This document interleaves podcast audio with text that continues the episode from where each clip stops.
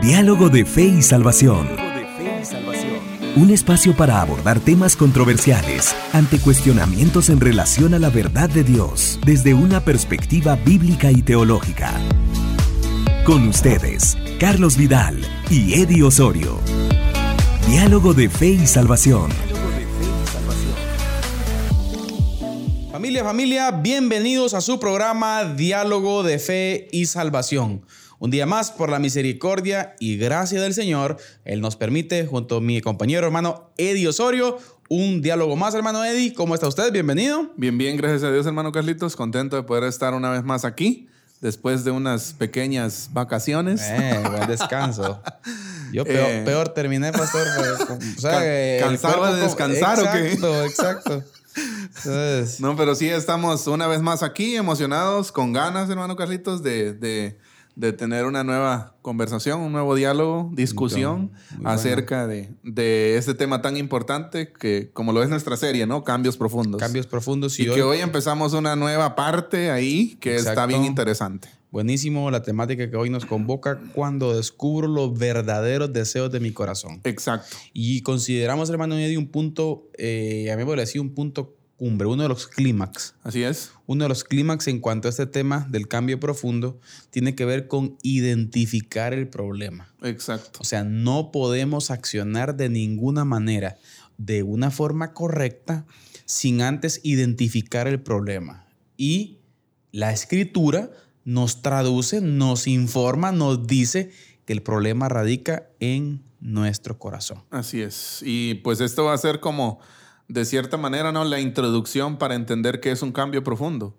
Ya, Exacto. ya hablábamos un poco, bueno, durante los primeros, durante estos primeros episodios que, que ya han salido, hemos hablado sobre, sobre la necesidad de ese cambio, ¿no? Sobre Sí, que sí. necesitamos un No, cambio. y no Cambios superficiales, Exacto. las motivaciones incorrectas para hacer un cambio. Pues ahorita vamos a entrar en una parte que yo pienso que es un, un punto de inflexión en la serie para poder ver qué significa un cambio profundo, cómo se ve un cambio profundo en, en- en- en nosotros, en nuestra persona. Exacto. ¿no? Es que, mire, es que el punto está ahí. Y, y lo dialogábamos, por ejemplo, durante estos domingos atrás en- en la iglesia. El detalle radica que esa transformación, que esa presencia del Señor en el corazón del humano provoca cosas. Inevitables. Y ahí el detalle. Incontrolables. Por ejemplo, el amor. El amor es el resultado de amar algo. Exacto. ¿Amar qué? La Biblia dice que el ideal y amarás al Señor tu Dios con todo tu Con todo corazón, nuestro con ser. toda tu mente, con toda tu alma.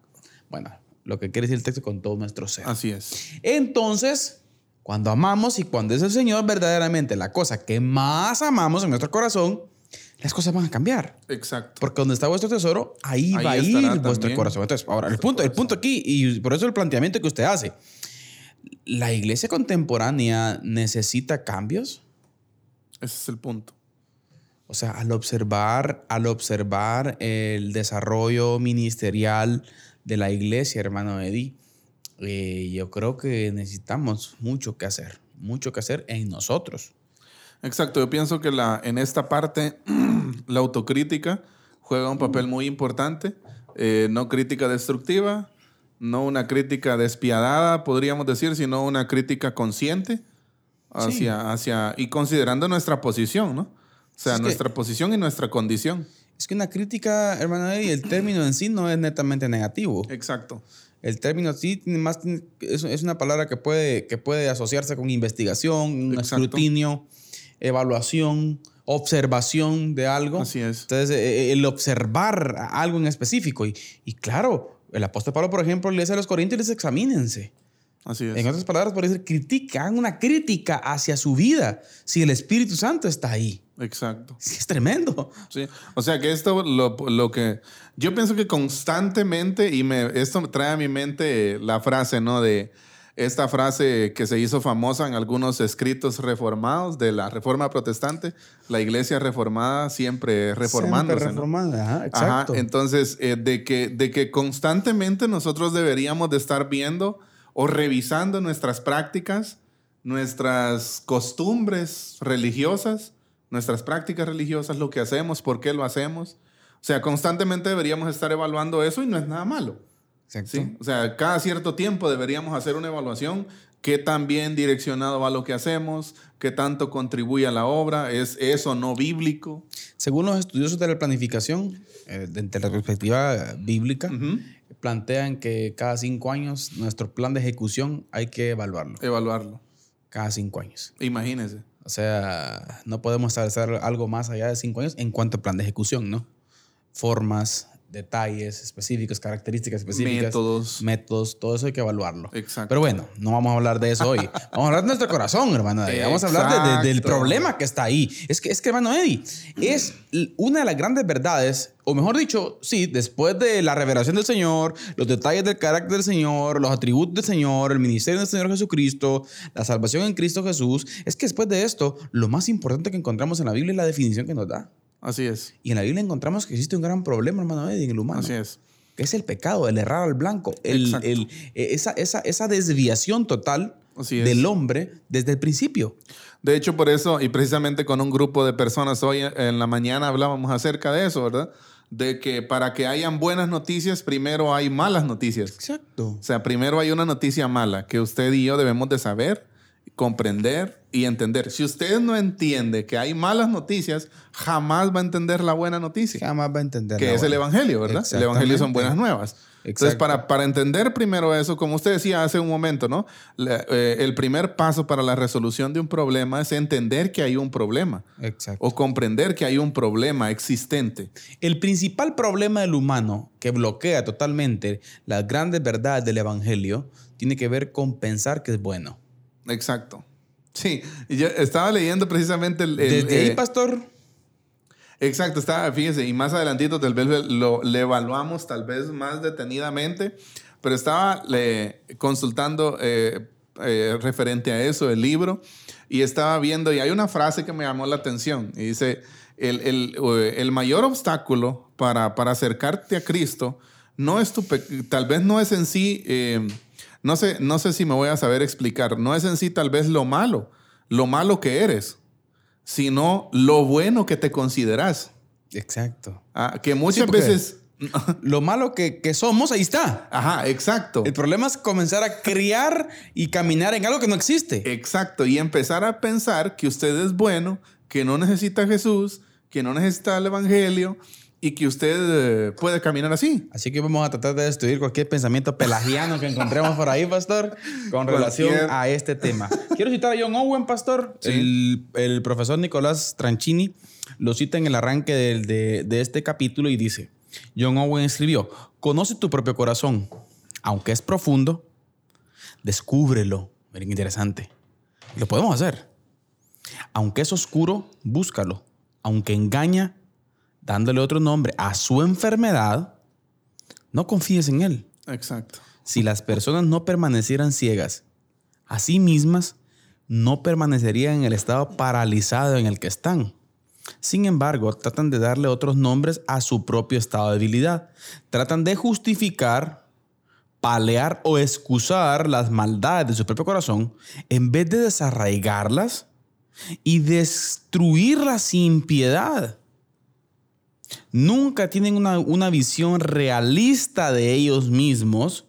Una vida sin efectividad y escandalosa crece como una rama de esta raíz de autoignorancia. Mire qué tremendo, pastor.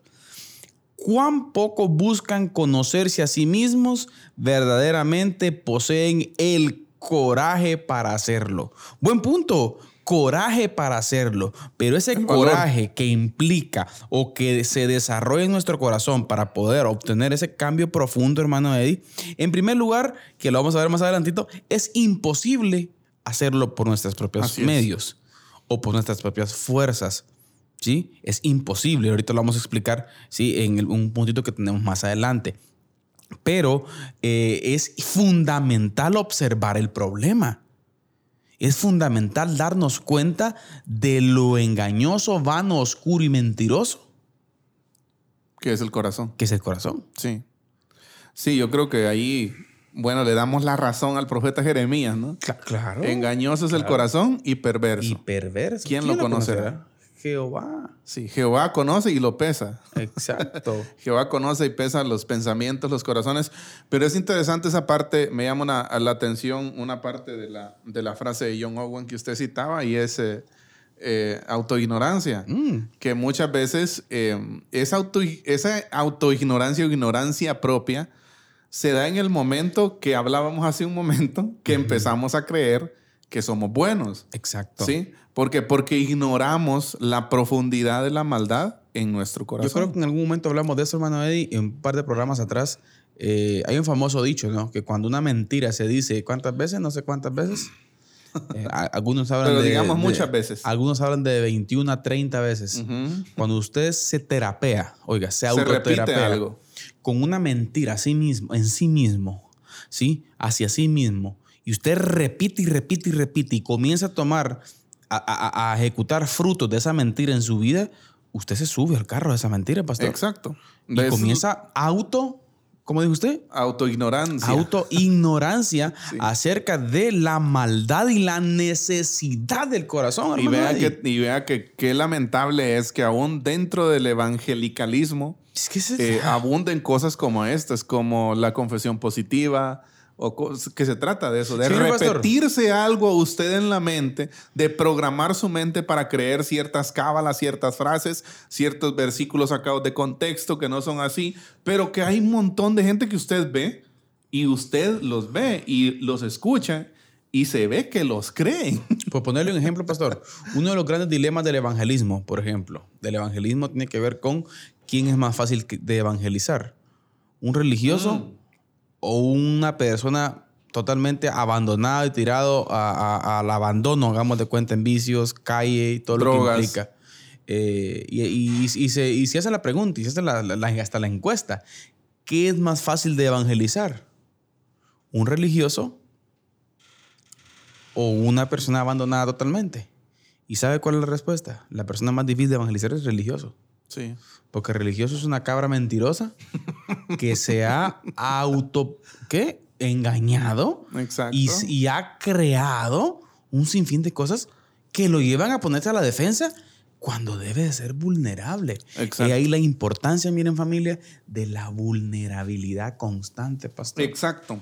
Y mire, aquí vamos a entrar en precisamente eso que usted acaba de decir. Nos, es, es un enlace a, a lo que voy a decir a continuación, que para, para empezar un poquito a profundizar sobre esto, nuestro verdadero problema, los deseos de nuestro corazón y nuestra incapacidad para cambiarlos. Y aquí es donde a mí me llama la atención, vivir a la luz del Evangelio nos confronta. Sí. Amén, ese es el punto. O sea, vivir a la luz del Evangelio nos confronta. El Evangelio vive confrontándonos cada día, ¿sí? O sea, no, vive señalando nuestra debilidad y nuestra impotencia, ¿o no? Es como que a usted no, es como, es como que nos estuvieran susurrando y diciendo, no podés solo. O sea, por tus fuerzas no podés. Yo creo que, pastor, también otro, de los, otro de- perdón que lo voy, a, lo voy a cortar un poquito con eso, pero creo que la idea cabe.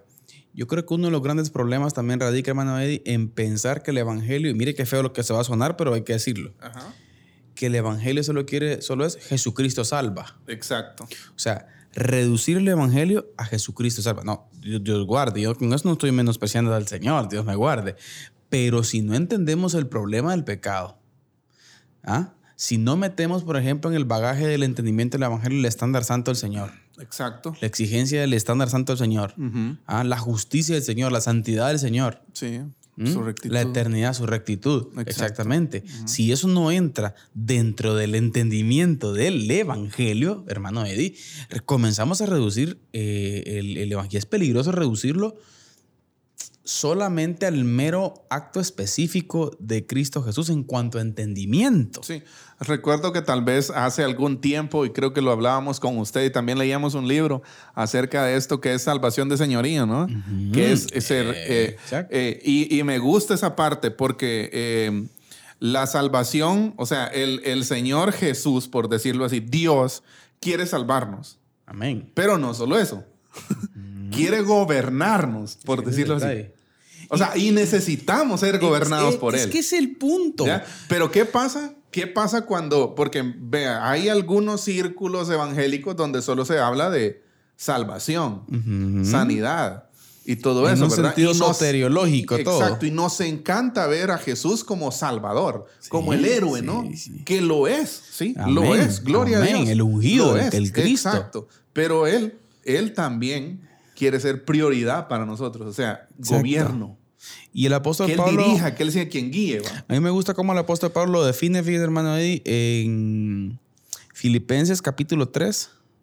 Sí, donde, donde, donde él dice, y por esto dice también, considero por excelencia, dice, como pérdida, dice, para Todo lo que considerar. tenía, ¿va? Todo lo Ah, que tenía en lo todo consideraba que como tenía, pérdida. Para considerar superior por excelencia. Exacto.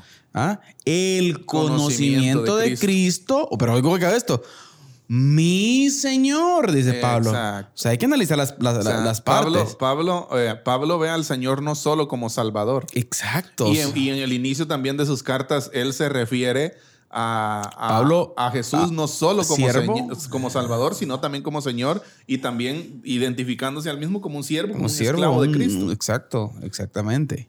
Exacto, entonces vea, el Evangelio nos dice que el problema no está fuera de nosotros, sino que el problema está en nuestro corazón. Amén. amén. Nuestras respuestas pecaminosas no son fruto de las circunstancias de nuestro pasado, de otras personas o de la genética. Ve qué importante es esta parte, porque noso- nosotros, creo que uno de los oficios más viejos que tenemos nosotros como seres humanos es echarle la culpa a otros, ¿no? Sí, Y muchas principio. veces buscamos una, una válvula de escape, una vía de escape para, para escapar, valga la redundancia, de nuestros pecados.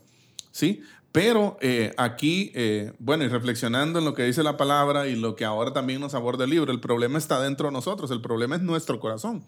El problema es que hay deseos profundos en nuestro corazón y somos incapaces de cambiarlos. Entonces, nuestras respuestas pecaminosas son producto del egoísmo de nuestro corazón. Pero ¿vivimos así? ¿Es esta la manera en que diariamente practicamos nuestro cristianismo? Cuando, por ejemplo, tenemos un conflicto en casa, nuestra pareja en el trabajo, con nuestra pareja, en el trabajo, con nuestro jefe o en la iglesia, con algún líder o hermano, ¿a quién culpamos por nuestra reacción? Generalmente tendemos a culpar a las otras Siempre. personas, ¿no? Siempre. Exacto. Cuando el verdadero problema no, o sea, yendo al, es que vean, cuando nosotros, cuando nosotros evaluamos el pecado, hermano Carlitos, y precisamente yo me recordaba porque durante esta semana estuvimos viendo algo de violencia intrafamiliar, de abuso a, a niños y todo ese tema en, en un programa, y, y, y venía a mi mente, ¿qué es lo que tiene que hacer la iglesia ante estos problemas? Bueno, uno diría, va a aconsejar, asesorar, apoyar, acompañar. Pero el paso número uno es la predicación íntegra del Evangelio. Evangelio. ¿ya? Pero Porque la raíz, porque la raíz de todo, de, de- de- de todo pecado, perdón, de todo mal, de todo dolor, de todo sufrimiento, es el pecado. Ese pecado, darle la espalda al Señor. Exacto. En satisfacer esos deseos del corazón con una cosa equivocada. Exacto. O sea, ahí, ahí es donde se encuentra toda la, la- la raíz, ¿no? Muchas veces nosotros culpamos a otras gentes y que sí, humanamente hay culpables, ¿sí? Hay culpables. eh, Siempre buscamos a quién echarle la culpa y humanamente alguien la tendrá. alguien tiene la culpa de alguna, de alguna cosa, ¿no? Ah, no siempre es así, pero casi siempre es así. Entonces, nos damos cuenta de cómo nosotros buscamos esa vía de escape, pero al reflexionar, al ver hacia nosotros mismos, nos damos cuenta que la raíz de todo eso es el pecado. Entonces, ¿por qué no, por qué no pensar un poquito más profundo cuando sucedan ofensas, hermano Carlitos? Cuando tengamos una reacción violenta, un arranque de ira a- a- hacia ciertas personas, hacia grupos o qué sé yo, en una reunión eh, con la familia, con mi esposa. ¿Por qué no pensar un poquito más allá de las personas que te están ofendiendo? ¿Por qué no pensar un poquito más allá de- en la raíz del... ¿Por qué reacciono así? Exacto. Si me ofenden, ¿por qué reacciono así? Eh, exacto. ¿Por qué me enojo? Eh, Ese es el ¿Me detalle. duele tanto que me digan algo? ¿Por qué me duele tanto que me digan algo? Exacto. Porque creo que tengo un deseo o un amor superior, ¿no? Por mi, por mi yo. O sea, y ahí, Egoísmo. Y, aquí encontramos un montón de cosas. Exacto. Egoísmo. ¿sí? Egoísmo. Sí. Y vea qué importante. Si mi corazón está regido por cierto deseo, solo hay dos maneras en que puedo responder. Si nos dicen que nos están ayudando a conseguir lo que queremos, estaremos contentos porque alguien más se está convirtiendo en un vehículo para nuestra felicidad. Fíjense qué importante es esto. Eh, pensemos en esto y lo vamos a parafrasear de cómo lo plantea Nicolás en el, en el libro. ¿no? Cuando usted tiene un deseo profundo, hay, hay, hay, personas que posiblemente usted considera que contribuyen a que usted logre ese deseo. ¿Sí o no? Sí, va. Sea cualquier tipo de cosa, meta, objetivo o deseo que usted tenga. Pero también usted sabe que hay ciertas personas que podrían estorbar para que usted alcance ese deseo. Exacto. Entonces usted muchas veces considera y, tenemos cierto tipo de comportamiento diferente con ambas personas, ¿no? ¿Por qué? Porque estamos buscando la satisfacción de un deseo profundo de nuestro corazón. Ahora, qué importante darnos cuenta de que, todos, que todos estos deseos no van, a ser, no van a ser saciados superficialmente, sino en el Señor únicamente, ¿verdad? Y aquí hay un punto importante, hermano Eddie. En realidad, los deseos, mire, ese sentir que por naturaleza el corazón tiene, no son en sí pecaminosos. Exacto. Sino que el problema, mire, el problema radica en la decisión que tomo de cómo satisfacerlos. O sea que el gran problema familia radica en que, por ejemplo, el Señor en su naturaleza creadora del corazón nuestro lo diseña con necesidades profundas. Profundas. ¿sí? Exacto. Que esa necesidad pues se convierte en un deseo. Por ejemplo, cuando usted tiene hambre, ¿cuál es la necesidad? Que su estómago está vacío. Así es. Y usted tiene hambre. Se necesita comer. Va, entonces, ¿de qué forma satisfago ese deseo? Comiendo. Comiendo. O, sea, o esa necesidad. Ajá. ¿sí? El deseo es comer. Así es. Va. La necesidad, el deseo, comer. Punto. Ven. El problema está en la necesidad. Por naturaleza, el, el corazón tiene necesidades. Deseos. Que se convierten en deseos. Así es. El punto está, ¿con qué lo satisfago? Exacto. Es como decir, ahorita estaba pensando en eso, es como que usted tenga hambre y como, por ejemplo, usted no va a comer basura, ¿verdad? Exacto. Exacto, porque es ilógico. El Señor diseñó el deseo de la necesidad del hambre, el deseo de querer comer para ser satisfecho con alimentos Exacto. específicos. Así es. O sea, es errado nuestra parte, como usted bien dice, ir a comer basura. O cualquier otra cosa, ¿va? Ahora, lo, curioso es que en el eh, lo curioso es que espiritualmente es lo que hacemos. Sí hacemos eso. Exacto. O sea, el, Señor desea, eh, crea el corazón con necesidades específicas, vuelvo a repetir, y van a disculparse que seamos tan así repetitivos, pero es importante entenderlo con necesidades específicas que se convierten en deseos. Así es. Para que única y definitivamente y puntualmente, hermano Eddie, el Señor diseña el corazón con esas necesidades que se convierten en deseos para que ese deseo sea Él. Exacto. Y el problema del humano es que en vez de llenarlos o satisfacerlos en Él, va y utiliza la creación de Él, que es una creación apuntaladora o apuntadora, dijimos la última vez, ¿verdad? Apuntadora hacia ah, Dios. Hacia Dios. Así es. O sea que... O sea, la creación no fue creada, valga la redundancia, para adorarla. Ni para satisfacer deseos. Exacto, sino para señalar al Creador. Qué interesante, hermano. Fíjese que eh, en cuanto a eso que usted está diciendo, cuando, cuando esas necesidades se salen de control, eh, eh, Tranchini cita precisamente a, Paul David Tripp y dice, eh, ellos agregan que, que esa, ese deseo se convierte en una pasión desordenada. y el detalle. en una pasión desordenada. Para un deseo también podría ser tipificado o mencionado como una pasión, ¿no? Como un deseo intenso por algo. Santiago 4.1. Exacto, Santiago 4.1. ¿De dónde vienen las guerras y los conflictos entre vosotros? Analicemos eso. La pregunta, Santiago. Ah, ¿De dónde vienen las guerras? vienen y los conflictos entre vosotros? Y los conflictos entre ustedes. Ah, ahora. ahí estamos hablando de todo, pastor. ¿Quiénes son los destinatarios de, de la carta de, de Judíos creyentes, ¿no? Eh, exacto. Creyentes. Eh, exacto. Aquí está hablando de iglesia. Iglesia. Sí, de iglesia. Ahora, ¿de dónde vienen las guerras y los conflictos? Y está señalando algo agresivo, ¿no? Mm. O sea, no es algo pasivo lo que Santiago está Pero diciendo. mire, pe- contextualicemos la pregunta. Ajá. a nuestra gente. Contextualicemos nuestra pregunta hoy en día. Y usted amplíese un poquito más, eh, familia que nos ve, que nos escucha, y, y haga la pregunta. ¿De dónde vienen las guerras y los conflictos hoy en día? Exacto. Entre todo.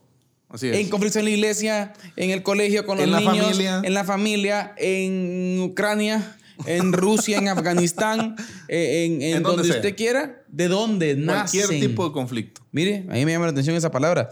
¿De dónde vienen? ¿De dónde se generan? ¿A dónde se generan esos conflictos? Por favor, pastor. ¿De dónde nacen? Responda. No vienen de vuestras pasiones, dice. Que también podríamos llamar deseos desordenados. Exacto. Que combaten en vuestros miembros. Ahí está. Ajá. Entonces, hay otra- más preguntas. ¿Qué es lo que tienden a producir? ¿Qué es lo que tiende a producir conflictos en la vida? La comodidad, el placer, el reconocimiento, el poder, el control, la aceptación. Ahora, vamos a explicar cómo estas cosas buenas se transforman en pasiones desordenadas. Ahí está el detalle. Que en sí, por naturaleza, Esos deseos no están. son en sí pecaminosas. Exacto, sino sea, la forma en que buscamos. La satisfacción de ellas es el problema. Exacto, entonces, vea, que se, transforman muchas veces esa, como esas cosas buenas, ese deseo de, de reconocimiento, de placer, de comodidad, de poder, de control, de aceptación, se convierten muchas veces en deseos egoístas que llevan al conflicto. Ahí está. ¿Sí? Estas cosas no son malas en sí mismas, ¿verdad? Como hemos dicho, hasta que se convierten en una pasión desordenada. Exacto. La comodidad, el placer, el reconocimiento, el poder, el control o la aceptación pueden ser bendiciones que podemos disfrutar. Exacto. Pueden ser Es- bendiciones que exacto, podemos la disfrutar. comodidad, el placer. Exacto, pero se convierten en algo pecaminoso cuando permitimos que dejen de ser bendiciones y se conviertan en aquello que reemplaza a aquel que nos bendice. O sea, a Dios. Adiós. Y para eh, comparar, hacer una comparación con, con estas, con estos, eh, eh, que con estas palabras que mencionamos, o esto, podríamos decirle como metas, objetivos que siempre buscamos o deseos. que son deseos. Exacto. La comodidad me mueve a temer al trabajo duro. Exacto. O sea, eh, ahí viene el punto. Pero, pastor, lo voy a interrumpir. Ajá. Cápsula del día. Ah, bueno. Dejemos pendiente eso porque Sí, nos sí. regañan producción.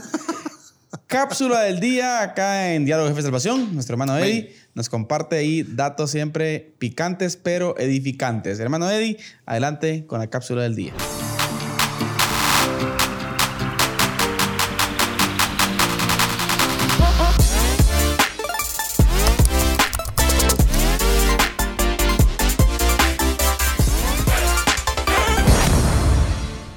Bienvenidos a nuestra cápsula del día. Qué gusto, qué placer poder compartir con todos y cada uno de ustedes. Hoy en nuestra cápsula del día compartimos el tema acerca de pecados respetables. Así es, pecados respetables. ¿Qué es esto de pecados respetables? Bueno, el escritor Jerry Bridges escribe un libro y el tema del libro es precisamente estas dos palabras, pecados respetables. Y, y habla él acerca de cómo en nuestra vida muchas veces hay pecados que nosotros les tenemos como cierto respeto, no hablamos de ellos, no los confrontamos, no los enfrentamos, no los sacamos a la luz. Y por X o Y motivo evitamos a toda costa hablar de ellos. Porque quizás hacen nuestra vida más cómoda, porque quizás eh, vemos otros pecados mm, más grandes en nuestros hermanos o en otras personas y los tenemos por ahí en un rinconcito y evitamos todo tipo de confrontación. En este momento yo quiero que ustedes y yo pensemos en nuestros pecados respetables, en esos pecados que están en nuestra vida y que usted y yo sabemos que están ahí, pero evitamos confrontarlos. No queremos dejarlos atrás. No queremos enfrentarlos, sacarlos a la luz y vencerlos. Tal vez aportan cierto grado de comodidad a nuestra vida u otros beneficios. Y por eso quizás no los queremos confrontar, pero hoy, hoy, el Señor quiere que traigamos nuestros pecados respetables a sus pies. En Él encontraremos perdón. Lo dejo para que piense, ¿sí? Piense, reflexione, sobre sus pecados respetables, sobre aquellos pecados que usted no confronta, que usted sabe que están en su corazón, en su mente, en su vida, pero usted a toda costa evita hablar de ellos. Traigamos todos esos pecados escondidos, todos esos pecados respetables como el escritor Jerry Bridges los llama, a los pies de Jesús.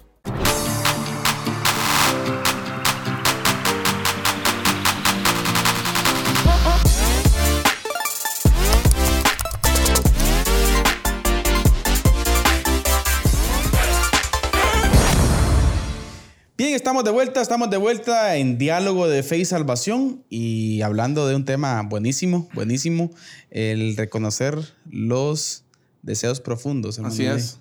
De nuestro corazón. Y reconocer nuestra impotencia también, ¿no? Nuestra que, solos, impotencia. que solos no podemos. Entonces, ¿lo interrumpí, hermano Eddie? Sí. ¿Está usted emocionado usted ahí con ese punto? Estábamos diciendo, nos quedamos en eh, que nuestros deseos se convierten en algo pecaminoso cuando permitimos que dejen de ser bendiciones. Exacto, mire, pues, Y se convierten en aquello que reemplaza a aquel que nos bendice, o sea, a Dios. Exacto, barajémoslo nuevamente despacito porque es necesario que nuestra gente entienda esta parte porque Ajá. es clave. Los deseos en sí, como tal, no son pecaminosos. Exacto. Por ejemplo, la comodidad. Mire, me, no me- es me- pecado que usted quiere estar cómodo. Mire, el- la comodidad. ¿Se sabe cómo traducimos, cómo traducimos la, o cómo podemos eh, satisfacer eh, que correctamente el deseo de la comodidad, hermano Eddie, por ejemplo, tiene que ver con una de las disciplinas espirituales que, que yo hace poco aprendí, por ejemplo, el silencio, Descansar en el Señor. el descansar, Sí, o sea, el apartar tiempo para Él. para Él. Sí. Totalmente de acuerdo. Mire, por ejemplo, Descansar en Él. El- Nada nos puede traer más comodidad que eso. el placer. O sea, sentirse usted gozoso por ser salvo, Disfrutar. siendo dele- pecador. deleitarse en Él. el reconocimiento Exacto. de es hijo de Dios sin Asombrarse. merecerlo. Asombrarse ante. El problema radica en que para yo obtener o ejecutar o satisfacer, mejor dicho, hermano Eddie, estos deseos, ocupe otras cosas para hacerlo antes que Dios, allí es el problema. Exacto. Exacto. Y ahí era la comparación que estábamos haciendo, que la comodidad muchas veces eh, nos mueve a temer al trabajo duro, por ejemplo, porque usted quiere comodidad. El placer nos mueve a temer el dolor. El reconocimiento nos mueve a temer el ser pasado por alto, por ejemplo. Y es por eso que cuando, y yo pienso que el reconocimiento es uno de los ejemplos más claros. Ese ejemplo, mire, gente se ha ido a las iglesias por eso. Ajá, exacto. O sea, yo digo, ah, eh, que yo llevé una bolsa de jabón y no me mencionaron. no me dieron el agradecimiento en X o Y Uy, no, evento, eso, eso, colaboración que yo di. Exacto. O sea, entonces nos damos cuenta de cómo, hermano Carlitos, tan- esto es tan fácil de desviarse. Sí. O sea, el buscar, el que ese reconocimiento se convierta en, en- en- en Dios para mí. O sea, que a mí me encanta estar en un pedestal, en una posición alta, y el día que no lo esté, yo me voy. O no estoy satisfecho. Exacto. Ahora, el deseo de ser reconocido como tal, lo encontramos también en el Señor. O sea, en Él encontramos esa satisfacción de ser aceptados. ¿Bajo qué De ser, perspectiva? exacto, de ser recibidos por Él. Exacto. Sí. Pero vea, también está el poder. Nos mueve a temer que alguien nos diga lo que tenemos que hacer. Uy.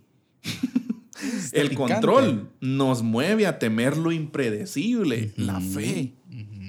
¿Sí o no? Sí. ¿Cuántas veces, cuántas veces hemos, eh, le voy a decir así, pecado por, por querer tener el control de una situación y, y no actuamos en fe? Exacto. No quiero decir que nos vayamos hasta al extremo, ¿verdad? Obviamente Dios es un Dios de equilibrio. Dios es un Dios de equilibrio y también nosotros como discípulos de Él somos llamados a tener también un equilibrio, ¿no?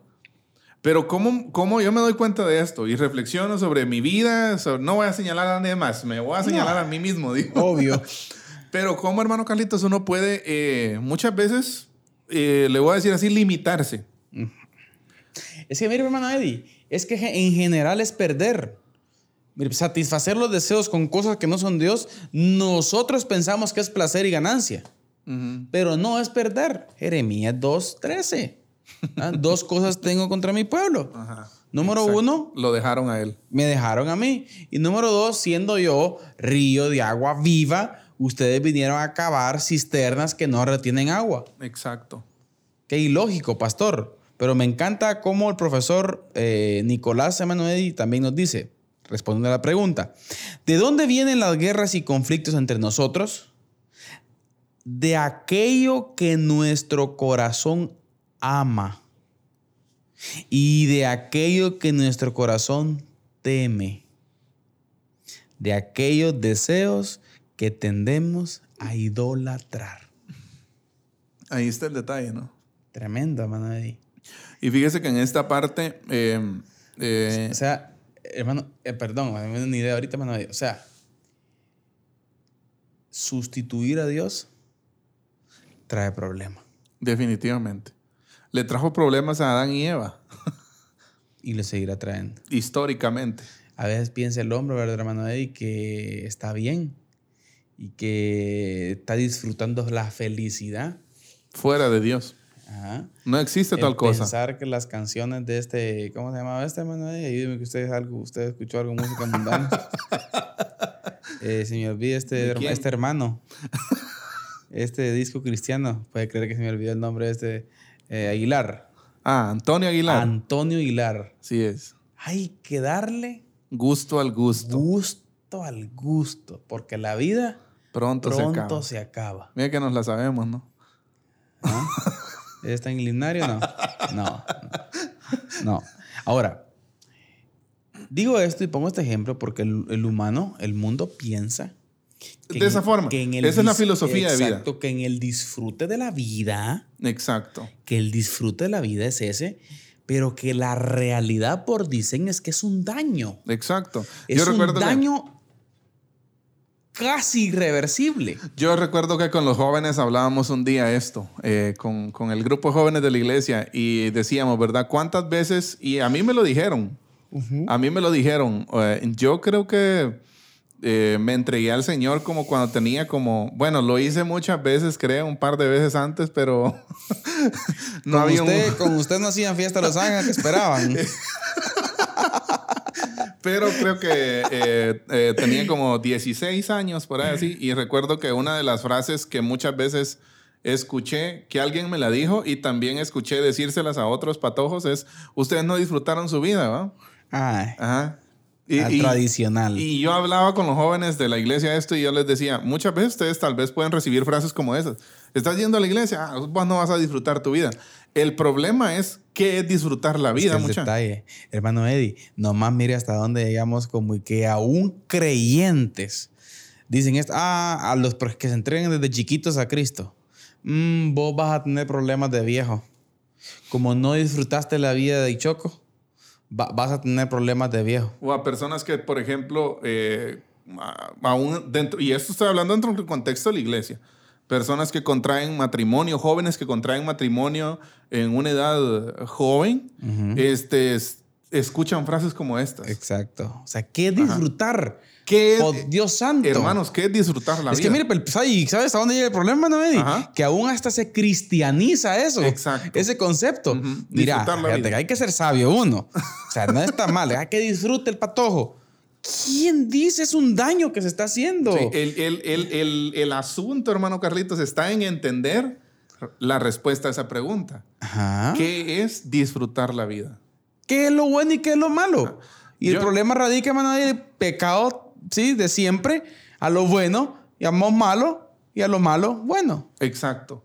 O sea, siempre, vamos, siempre la- eh, el mundo va a tener esa, esa, esa venda de no poder ver que el verdadero disfrute de la vida se encuentra en el Señor.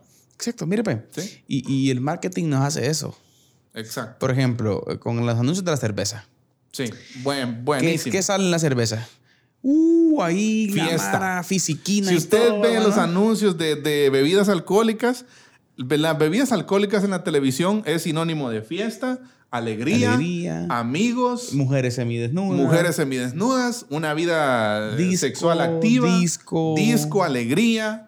un montón de cosas, pero no le presentan el otro lado del asunto. Ahí no sale un tipo con cirrosis No. presentando la cerveza. Ahí no sale un señor tirado en la banqueta en la calle. Exacto. No sale. No sale. ¿Por qué? Porque la tentación tiende a ser atractiva, Y ¿no? todavía al final, ¿verdad? El consumo de este producto causa daño al consumidor. Las Sí, letritas, rapidito. como dijo alguien por ahí, las letras chiquitas las leen súper rápido. Exacto. Entonces, Es- pero ¿cómo, ¿cómo todo es, hermano? Y para el mundo, disfrutar la vida es eso.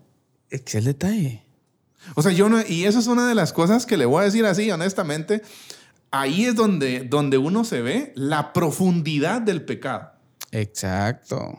La profundidad, como un patojo, le voy a decir así.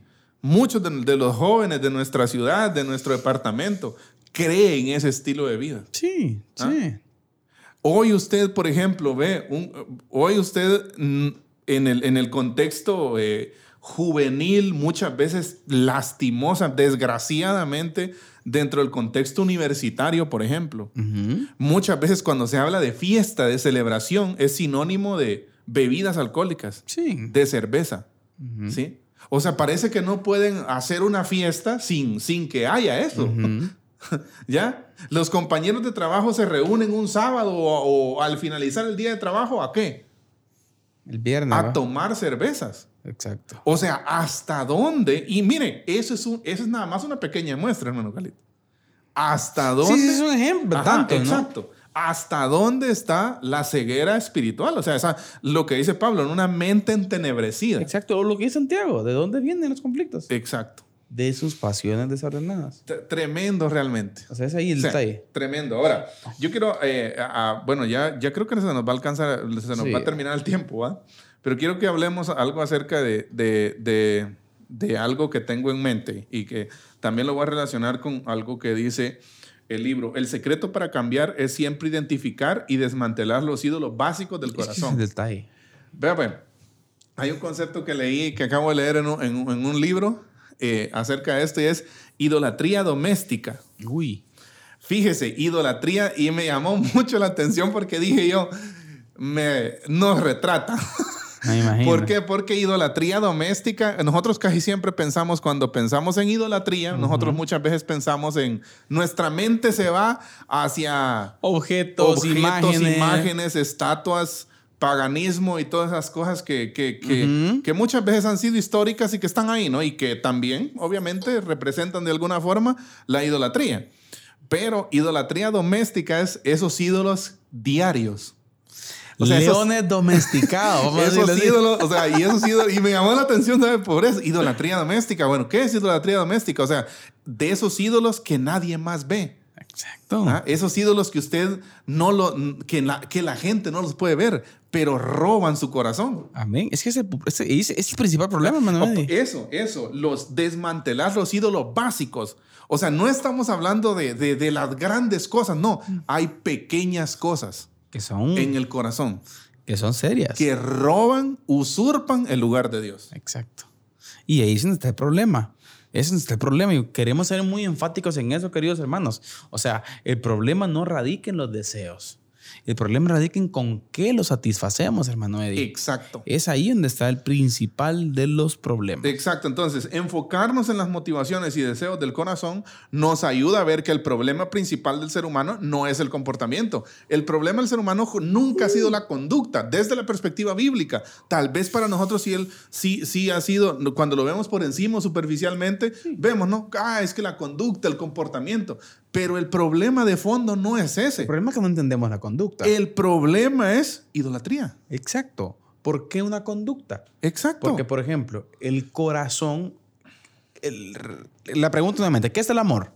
El amor es la respuesta. Es la respuesta de algo que se ama. Así es. O sea, un patrón de conducta errado tiene como raíz un amor hacia algo que no es Dios. Era lo que íbamos a decir. El comportamiento o la conducta es una consecuencia de aquello Ese resultado. que es el Dios de nuestro corazón. Amén. ¿Sí? Que es el Dios de nuestro corazón, de aquello que sea nuestro mayor tesoro. O sea, en sí, en sí, es que por eso dice, Sí, ¿no? sí, es que es tremendo. eh, es que Jesús no se equivocó. Donde esté vuestro, donde esté vuestro ¿Su tesoro, tesoro? ahí estará también vuestro corazón. O sea, la, la solución no es cambiar de lugar el corazón, no, es el tesoro el que necesita ser eh, cambiado, removido, ¿no? Porque nuestro mayor tesoro debería ser Dios. Exacto. Entonces el problema tal vez no es una conducta, no es un comportamiento, Es no es una forma de ser, hermano Carlitos, o algo. Es la profundidad. Mire, esos patrones, esos patrones de conducta cualquiera los puede cambiar. Exacto. Hasta una persona sin Cristo. Hasta un- hasta un ateo. ¿Ah? Hasta un ateo, hablemos Sí, así. hay personas moralmente correctas, ¿no? Sí. ¿ah? Fuera del Evangelio. Exacto. Ahora, como Jesús, ve aquí, qué importante esto. Si queremos comprender correctamente cómo se producen los cambios profundos, es esencial captar la importancia de que no podemos modificar lo que amamos. ¿Ya? no podemos modificar lo que amamos. Lo que amamos. Entonces, El amor es una respuesta que no podemos forzar. Entonces, la- Aquí vamos al, a- ahorita, hermano Golita, aquí llegamos como al fondo del asunto. ¿no? Ajá. Porque podríamos ahorita contradecirnos. ¿Y ustedes para qué están hablando ustedes? Somos incapaces de cambiar Amén. por nuestras propias fuerzas. Entonces, ¿qué Amén. debemos hacer? Número uno, observar el problema. Así es. Ir a la fuente. Darnos cuenta de eso. ¿A través de qué? ¿Cómo me doy cuenta que estoy sucio? Acercándome a la luz. Así es. Exponiéndome a la luz. Exponiéndome a la luz. Así es. darme cuenta de, la- de- de- de mi pobreza y darme cuenta de la maravilla. Exponerme al Evangelio, hermano Eddie, en primer lugar. Exacto. Luego en esa exposición del Evangelio y, y en posterior tiempo, esa constante exposición al Evangelio, hermano Eddie, me revela. Y en esa revelación es cuando me termino dando por vencido y decido reconocer mi incapacidad. O sea que la clave... Pobreza de O espíritu. sea que la clave del cambio radica en, en darme cuenta de mi incapacidad. Exacto. O sea, la clave del cambio está en entender que no puedo cambiar. Una vez usted se da cuenta de su impotencia, inicia el cambio, podríamos decir. Yo creo que en un, yo creo que en un concepto psicológico que aquí, aquí se contradice. Ajá. Porque, porque el concepto la lógica de la psicología dice, eh, no, usted tiene que saber, tiene que pensar que puede cambiar, dice. Usted puede y la, hacerlo. Y la clave está en pensar que puede cambiar. Pero aquí nosotros la clave está en entender que no podemos que no cambiar. podemos cambiar. He ahí entonces mi dependencia de Cristo y mi exposición a través de las disciplinas espirituales, hermano, al Evangelio. Gloria a Dios. ¿Qué es el punto? No podemos cambiar lo que realmente necesita ser cambiado. Tremendo. Ni en nosotros, ni en nuestros hijos, ni en nuestra pareja. No podemos cambiarlo. Esto nos lleva, hermano Carlitos, a redescubrir una verdad preciosa. Puesto que no podemos cambiar lo que ama el corazón, la santificación tiene que ser un regalo, Sí, amén. una obra de Dios y no nuestra, Aleluya. una transformación divina, una obra sobrenatural. Amén. ¿Podemos forzar a otros y a nosotros mismos a hacer cambios superficiales? Sí. Sí, sí. A nuestros hijos, a nuestra pareja, sí, sí, sí, a nosotros mismos. Exacto. ¿Ya? Podemos pedirle a la gente que vaya a la iglesia los domingos, que ponga su ofrenda, que lean su Biblia, que oren, pero no pedir, podemos pedirles que cambien lo que aman. La conversión es un cambio Que de vayan y le prediquen a los ninivitas, aún odiándolos. Exacto. Jonás. Vea, la conversión es un cambio de deseos, dejar de desear el pecado y comenzar a desear a Cristo. Amén. Y ahí es donde nos damos cuenta. Por eso es que la salvación es por gracia. hermano. Amén. Y mire, hermano Eddie. Por eso es que la salvación es un regalo que usted y yo no merecemos. No, exacto. Porque no podemos cambiar. No podemos O sea, no hay algo que usted y yo podamos hacer para merecer el cielo. Exacto. Ahora, la pregunta sería, hermano, eh, la gente podría preguntar, hermano Carlitos, hermano Eddie, ¿cómo hago? ¿Cómo hago para esto?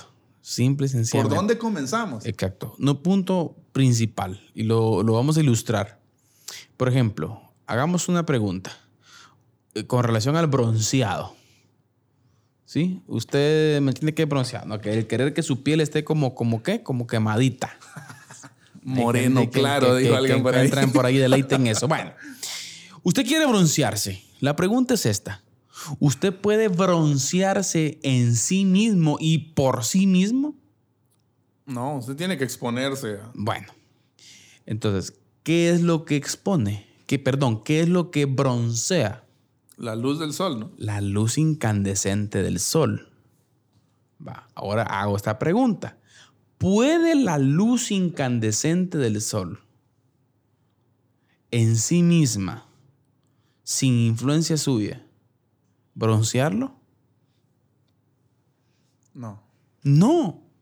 Usted necesita exponerse, Exponerse. al sol para poder ser bronceado. Igual En- usted no puede broncearse sin, sin, sin el sol, ¿no? Exacto. Entonces, clave para el cambio. Exponerse a qué? Al evangelio. Exacto. Eh, eh, aquí hay una respuesta. ¿Qué tenemos que hacer para cambiar? Lo mismo que hicimos el día que nos convertimos. Amén. Dejar de intentarlo. Debemos acercarnos a Cristo como en el día de nuestra conversión. Una adoración y admiración constante. Me recuerdo un canto de, de- de- de un cantante mexicano con manos vacías. Es la forma en que tenemos que acercarnos a Dios. Con manos vacías vengo a ti. ¿Sí? No tenemos nada que ofrecerle. Reconociendo mi incapacidad. Exacto, no tenemos nada que ofrecer. Con nada para ofrecer, debemos dejar de culpar al mundo por nuestras reacciones pecaminosas y nuestra insatisfacción y aceptar que nosotros somos los adúlteros espirituales que intercambiamos constantemente el reino de Dios por el nuestro. Porque queremos tener el control. Cuando veamos esta realidad, hermano Carlitos, con, con una intensidad profunda y nueva, esto es con una convicción y contrición de pecado, experiencias que son un regalo y que solo el Espíritu Santo puede producir, entonces nos daremos cuenta que necesitamos las dos ofertas o tesoros que el Evangelio nos ofrece, que Amén. es Amén. perdón. Vea, y aquí hay una, una, una, una, una cosa bien interesante que está en el centro del Evangelio. El Evangelio nos ofrece dos tesoros. Perdón es el primero, que es perdón gratuito. Amén. Sí, o sea, el Señor nos perdona a nosotros gratuitamente. Así es. Sí, así es, es por gracia. Pero luego también nos da poder. Mm. O sea, el, el- Capacitación. somos ministros competentes del nuevo pacto, dice Pablo, ¿no? ¿Ya? O sea, so- hemos, somos hecho, hemos sido hechos competentes, ahora somos competentes para obedecer. Es que es el detalle. Antes no. Exacto. Pero como hemos recibido el regalo del perdón, y aún hay que entender esa, esa, esa, esa competencia para esa obedecer. que no es de nosotros mismos, Exacto. Influenciada por el Espíritu Santo Amén. en nuestras vidas. así es, por el Espíritu Santo. Entonces es clave. Hermano Eddie, buenísimo el tema, pero el tiempo ya está casi, casi, casi llegando al final. Así es. Hermano Eddie, en cápsula, palabras finales a nuestra gente. Eh, pienso que ante la pregunta, ¿no? ¿Por dónde empezar? Muchas veces puede ser desesperante, hermano Carlitos. Sí. Puede ser frustrante. deses- frustrante, desesperante al preguntar, bueno, ¿por dónde empiezo entonces a cambiar? Bueno, acerquémonos al Señor con manos vacías. Y yo pienso que la sinceridad aquí juega un papel muy importante. Si el y que Señor... esa sinceridad llega únicamente exponiéndome al estándar. Exacto, expongámonos a la palabra de Dios, al estándar de Dios, consideremos su santidad. Amén. Evaluémonos a la luz de su santidad y que, que podamos decir como el profeta Jeremías, ¿no? Amén. Sí, miserable de mí que soy hombre pecador. Amén. Pablo Y también como lo dijo. Pablo también lo dijo en su momento, miserable de mí, ¿quién me librará de este cuerpo de muerte? Acerquémonos al Señor con manos vacías, en Él encontraremos perdón, Amén. pero no solo perdón, sino también influencia del Espíritu Santo para poder obedecerle. Gloria a Dios. Amén. Entonces, familia, qué tema tan importante. Creo que es importante eh, realizar una evaluación de nuestra vida, Amén. nuestro, nuestra debilidad de los deseos más profundos de nuestro corazón, qué es lo que yo más amo, no lo que amo, Lo que más lo amamos. que más amo, porque donde mi corazón en- esté amando lo mayor, ¿sí? ese va a ser mi tesoro. Amén. Sin duda. ¿sí? Ese va a ser mi tesoro. Y entonces, donde esté mi tesoro, Ahí estará ahí va a estar el nuestro corazón. corazón. Así que familia, muchas gracias por estar con nosotros y esperamos en Dios en nuestro próximo programa, Manuel, y continuar Amén. hablando acerca de esto, Así es. cambios profundos, ¿sí? Desde una perspectiva bíblica, eh, lo que la Escritura nos dice de cómo poder ejecutarlos en nuestro corazón. Así Así que que el Señor les bendiga, siempre recordándoles que la expresión más alta de alabanza y adoración a nuestro Dios es La obediencia. la obediencia. Que Dios les bendiga. Amén. Esto fue Diálogo de Fe y Salvación.